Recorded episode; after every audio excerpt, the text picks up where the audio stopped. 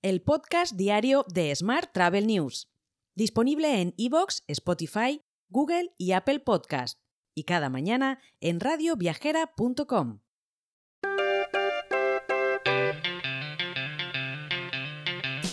Bienvenidos un día más al podcast diario de Smart Travel News, edición 1204 del jueves 15 de junio de 2023.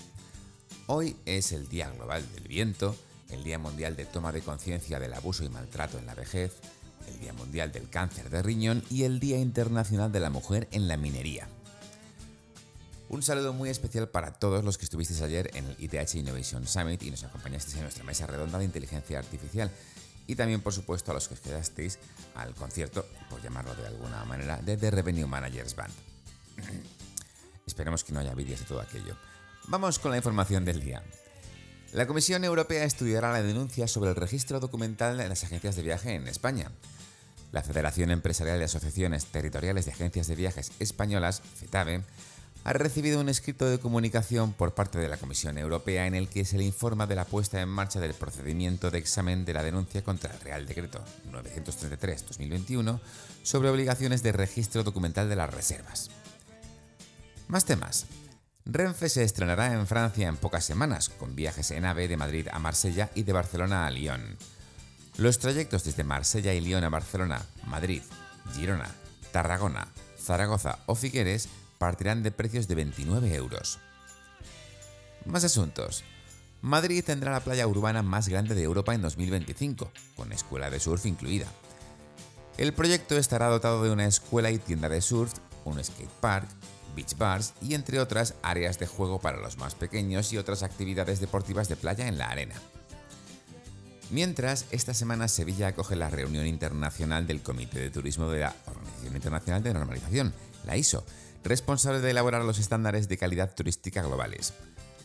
A este evento asisten más de 80 expertos de 30 países. La Asociación Española de Normalización, UNE, organiza esta reunión. Más temas. Iberia y Globan lanzan un programa para impulsar el talento del futuro en el sector tecnológico. Este ciclo, denominado Future Talent Program, tiene como objetivo fomentar la formación en diversas habilidades y preparar a los jóvenes para afrontar retos reales en el ámbito laboral. La primera edición se centrará en formación en tecnología Java, seguido de un plan de carrera a tres años ofrecido, ofrecido por Globant en proyectos de Iberia. Hoy también te cuento que concluido el año bianual 2021-2022, año santo bianual, el Camino de Santiago continúa batiendo récords este 2023, en el que la cifra de peregrinos supera ya en un 23% a los llegados a mediados de junio del Xacobeo 2022. Más temas. Un total de 37 altas directivas con carreras consolidadas y de éxito en la industria hotelera han creado la red profesional Mujeres en Hospitality, un ecosistema de colaboración femenino que nace con el objetivo de ser referente y contribuir de manera activa en la evolución del sector, además de servir de inspiración y apoyo para sus socias junto a otros referentes del ámbito del turismo.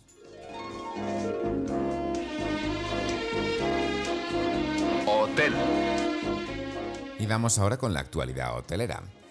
El sector hotelero vuelve gradualmente a la normalidad a medida que se reanudan los patrones de viaje anteriores a la pandemia, como bien sabes, pero más de la mitad de las 50 principales marcas hoteleras no alcanzan aún los valores que poseían antes de la crisis. Según Brand Finance, NH Hotels y el Grupo Barceló son, eso sí, las marcas hoteleras más valiosas de España. Hilton se mantiene como la más valiosa del mundo con un valor de 11.300 millones de euros. Más temas. Minor formaliza su participación del 95,8% en NH Hoteles tras finalizar el plan de compra de acciones. La compañía tailandesa finalizó la semana pasada la adquisición de más de 7,2 millones de títulos de la cadena hotelera, equivalentes al 1,66% del capital. Por último te cuento que el vicepresidente ejecutivo y consejero delegado de Melia Hotels International, Gabriel Escarrer, ha anunciado que la inauguración del nuevo Hotel Mallorca tendrá lugar el próximo 28 de junio. Con la presencia del tenista Rafa Nadal, accionista de la nueva marca hotelera, el nuevo hotel ya ha recibido un aluvión de peticiones para formar parte de su equipo. Te dejo con esta noticia. Mañana, como siempre, más historias sobre el turismo. Hasta entonces, muy feliz jueves. Si quieres apoyar este podcast, déjanos tus valoraciones y comentarios en Spotify, Evox o Apple Podcast. Recuerda que puedes suscribirte a nuestra newsletter diaria entrando en smarttravel.news en la sección Suscríbete. También puedes recibir un mensaje con este podcast y los titulares del día directamente en tu WhatsApp. Solo tienes que añadir a tu lista de contactos el número 646-572-336 con el más 34 delante si nos escribes desde fuera de España y después enviarnos un WhatsApp con la palabra alta. Gracias por escucharnos.